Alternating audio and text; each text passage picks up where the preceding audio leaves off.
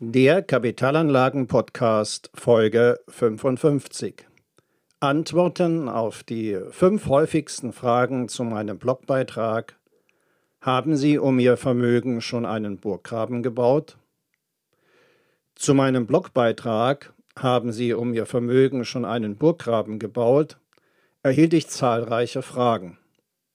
Antworten auf die fünf häufigsten Fragen im folgenden Podcast. Herzlich willkommen zum Podcast für Unternehmer und Unternehmen, die clever, chancenreich und nachhaltig investieren möchten. Es sind drei Faktoren, die Ihr Vermögen bedrohen. Erstens eine höhere Inflation, vor allem durch die CO2-Bepreisung. Zweitens die Erhebung von Negativzinsen, genannt auch Verwahrgebühren auf Bankguthaben und drittens Steuern sowie deren drohende drastische Erhöhung. Einen wirksamen Schutz gegen diese drei Vermögensvernichter stellen zuallererst Investitionen in Sachwerte bzw. in Unternehmen dar. Denn Renditen entstehen nicht durch Bankberater, durch Fondsmanager oder Gurus. Renditen werden in der Wirtschaft gemacht. Und deshalb sind die Investoren auch die eindeutigen Gewinner auf dem Kapitalmarkt. Das Prinzip ist nämlich einfach. Unternehmen müssen auf ihr Eigenkapital eine möglichst hohe Rendite erzielen. Und wenn diese Unternehmen keine möglichst hohe Rendite auf ihr Eigenkapital erzielen, dann bekommen sie auf dem Kapitalmarkt kein Geld mehr und werden aussortiert. Und dafür nehmen dann andere Unternehmen deren Platz auf dem Markt ein. Und so sollten Geldanlagen beispielsweise zur Altersversorgung oder beim Schenken und Erben der so gut wie möglich Unternehmen abbilden. Und das weitestgehend global. Soweit, so gut. Aber daraus ergibt sich auch eine der am häufigst gestellten Fragen. Was mache ich wenn es an den Märkten abwärts geht.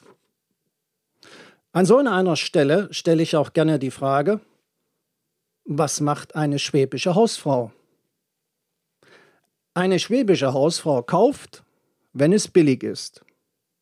Und das übertragen wir jetzt mal auf die Kapitalmärkte. Der Kapitalmarkt ist, wie jedem bekannt, keine Einbahnstraße. Krisen treten immer wieder auf. Und dann kommt es eben zu Kursrückschlägen. Dann geht es abwärts. Aber wenn es abwärts geht, in Krisenzeiten, sind das gute Gelegenheiten, zu einem günstigen Preis zu kaufen. Denn wenn es abwärts geht an den Kapitalmärkten, sind die Anteile an Investmentfonds und ETFs billig zu kaufen. Und genau für diese Situation schafft man sich vor der Krise die Liquidität. Wie macht man das?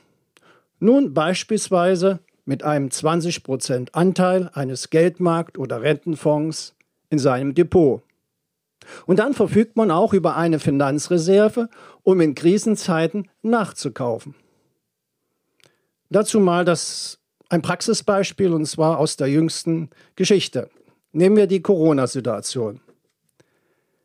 In der Corona-Situation kam es zu einer Krise an den Kapitalmärkten. Und diese fielen um ca. 40 Prozent. Wenn Sie nun ein Anleger gewesen wären, der wie eine schwäbische Hausfrau einkauft, dann hätten Sie in Zeiten von Corona preiswert auf dem Kapitalmarkt eingekauft. Denn Investmentfonds und ETFs waren um ca. 40 Prozent billiger zu haben als noch vor ein paar Wochen.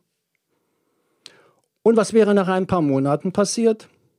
Nun, nach ein paar Monaten hätten sie sich über ca. 40 Prozent Gewinn gefreut. Eine weitere Frage, die mir häufig gestellt wurde, warum sind Gewinne in Investmentdepots in Versicherungsmänteln solange die Gewinne dort verbleiben, frei von der Einkommenssteuer. Dazu muss ich ein bisschen in Versicherungsverträge reingehen. Versicherungsverträge sind ihrem Wesen nach Kaufverträge. Jemand zahlt einen Preis dafür, dass er später etwas bekommt, nämlich Leistung für den Erlebens- und Todesfall.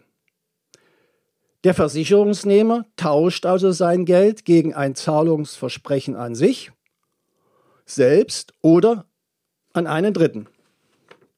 Und dadurch fallen, solange keine Leistung in Anspruch genommen wird, auch keine Steuern auf Gewinne an.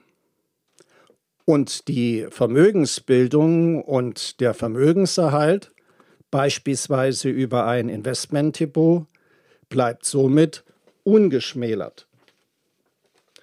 In meinem Blogbeitrag schrieb ich nun weiter, dass vor allem Versicherungslösungen aus Liechtenstein sehr flexible Gestaltungsmöglichkeiten bei Anlagebeträgen mit einer Summe bieten. Von daher wurde mir die Frage gestellt, ob nicht auch deutsche Versicherer zum Vermögensschutz geeignet sind. Nun, bei der Allianz hätte ich da keine Probleme. Die Allianz ist mit ca. 2,4 Milliarden Euro der zweitgrößte Vermögensverwalter weltweit. Generell aber besteht bei deutschen Versicherern das sogenannte Gegenparteienrisiko. Und daher sind auch alle Lebensversicherer, die in Deutschland ihren Sitz haben, per Gesetz bei Protektor der Sicherungseinrichtung für Lebensversicherungsunternehmen Mitglied. In Liechtenstein wird das einfacher gehandhabt.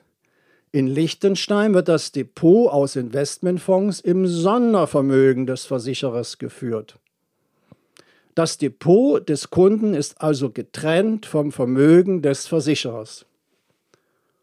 Und diese strikte Trennung von Sondervermögen und Vermögen der Gesellschaft schützt den Anleger. Was bedeutet das im Insolvenzfall? Im Insolvenzfall des Versicherers kann so schnell und unbürokratisch das Vermögen im Vertrag an den Kunden zu 100 Prozent ausbezahlt werden. Man muss also nicht auf eine langwierige Abwicklung über Protektor warten. Allerdings sollte, egal ob deutsche oder Liechtensteiner Versicherung, immer auf die Solvabilität der Versicherung geachtet werden. Die Solvabilität ist die Ausstattung eines Versicherers mit freiem und unbelastetem Vermögen. Was die Liechtensteiner weiterhin im Vergleich zu den deutschen Versicherungen interessant macht, es stehen für die Kapitalanlage im Versicherungsmantel alle Investmentfonds und ETFs zur Verfügung. Bei deutschen Versicherungen ist dieses Angebot oft begrenzt. Und die Flexibilität der Liechtensteiner ist höher als deutsche Versicherer. Das trifft äh, vor allem auf die jederzeit möglichen Entnahmen, Zuzahlungen und eine Kündigung zu. Weiterhin ist bei den Liechtensteinern möglich, nicht nur zwei, sondern auch mehrere Personen als Inhaber der Police und Bezugsberechtigte von Leistungen einzutragen. Das ist vor allem dann von Bedeutung, wenn es um Vermögensübertragung auf die nächste Generation geht, um die Erbschafts- und Schenkungssteuer zu optimieren. Eine weitere, immer wieder gestellte Frage, in welcher Währung wird die Police in Liechtenstein geführt? Diese Rückfrage ist verständlich. Nun, die Versicherungspolice in Liechtenstein wird in Euro geführt.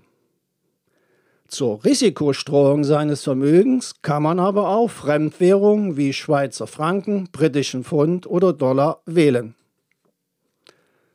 Zum Schluss noch eine Antwort auf die Fragen zum Standort Liechtenstein. Und dazu die Vorteile des Standortes kurz zusammengefasst.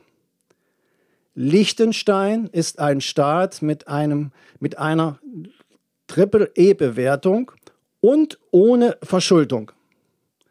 Ein wichtiger Vorteil der Liechtensteiner für den Kunden, die Kapitalanlage erfolgt außerhalb des Euroraumes.